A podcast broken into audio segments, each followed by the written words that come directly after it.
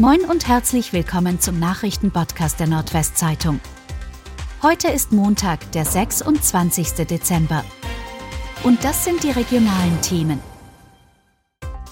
34-Jähriger prallt frontal gegen Baum. Ein schwerer Verkehrsunfall hat sich am ersten Weihnachtstag auf der Böseler Straße zwischen Gerl und Bösel ereignet.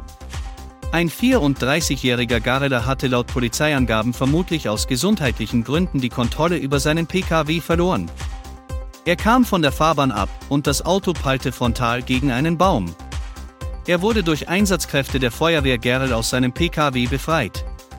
Anschließend wurde der 34-Jährige mit einem Rettungshubschrauber in ein Krankenhaus geflogen. Im Wagen befand sich auch der Hund des Garelers. Er blieb unverletzt. Bewohnerin und drei Polizisten bei Brand verletzt.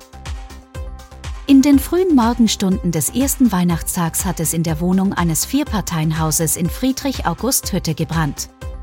Gegen 5 Uhr wurde die Polizei von Nachbarn alarmiert, die den Rauchmelder in der Wohnung gehört hatten. Die Polizei evakuierte die Bewohnerin, die den Brand zunächst nicht bemerkt hatte, aus ihrer Wohnung. Die 70-jährige Frau wurde vorsorglich in ein Krankenhaus gebracht, weil sie Rauchgase eingeatmet hatte. Drei Polizeibeamte hatten ebenfalls Rauchgase eingeatmet. Sie ließen sich vor Ort behandeln. Deutscher Gasspeicherstand steigt dritten Tag in Folge. Dank des vergleichsweise milden Wetters in Deutschland wird wieder Erdgas eingespeichert. Der Füllstand in allen Speichern betrug am Freitag 87,59% der maximalen Menge, wie am Sonntag aus Daten des Europäischen Speicherverbandes GIE hervorging. Es war demnach ein Plus von 0,15 Punkten und der dritte Anstieg in Folge. Mitte Dezember herrschte noch Dauerfrost in weiten Teilen des Landes. Das hatte einen direkten Einfluss auf die Speicherstände, so sank der Füllstand den Daten zufolge zwischen dem 12. und 15. Dezember viermal in Folge um jeweils mehr als einen Prozentpunkt. Eine weitere Kältewelle ist vorerst nicht in Sicht. Zahl der Sicherungsverwahrten konstant. Die Zahl der Sicherungsverwahrten ist in den vergangenen Jahren in Niedersachsen weitestgehend konstant geblieben.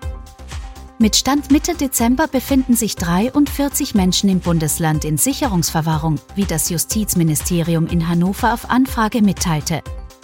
Von Januar bis November dieses Jahres sind durchschnittlich 45 Menschen gewesen, in den beiden Vorjahren waren es im Schnitt 44 Menschen.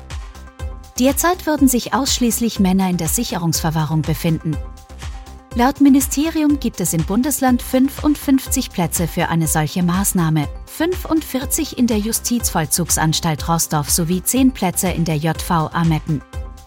In Sicherungsverwahrung kommen Menschen, die nach langjähriger Haft etwa wegen Mordes oder Sexualdelikten noch immer als gefährlich gelten.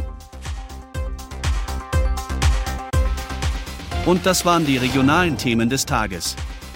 Bis morgen!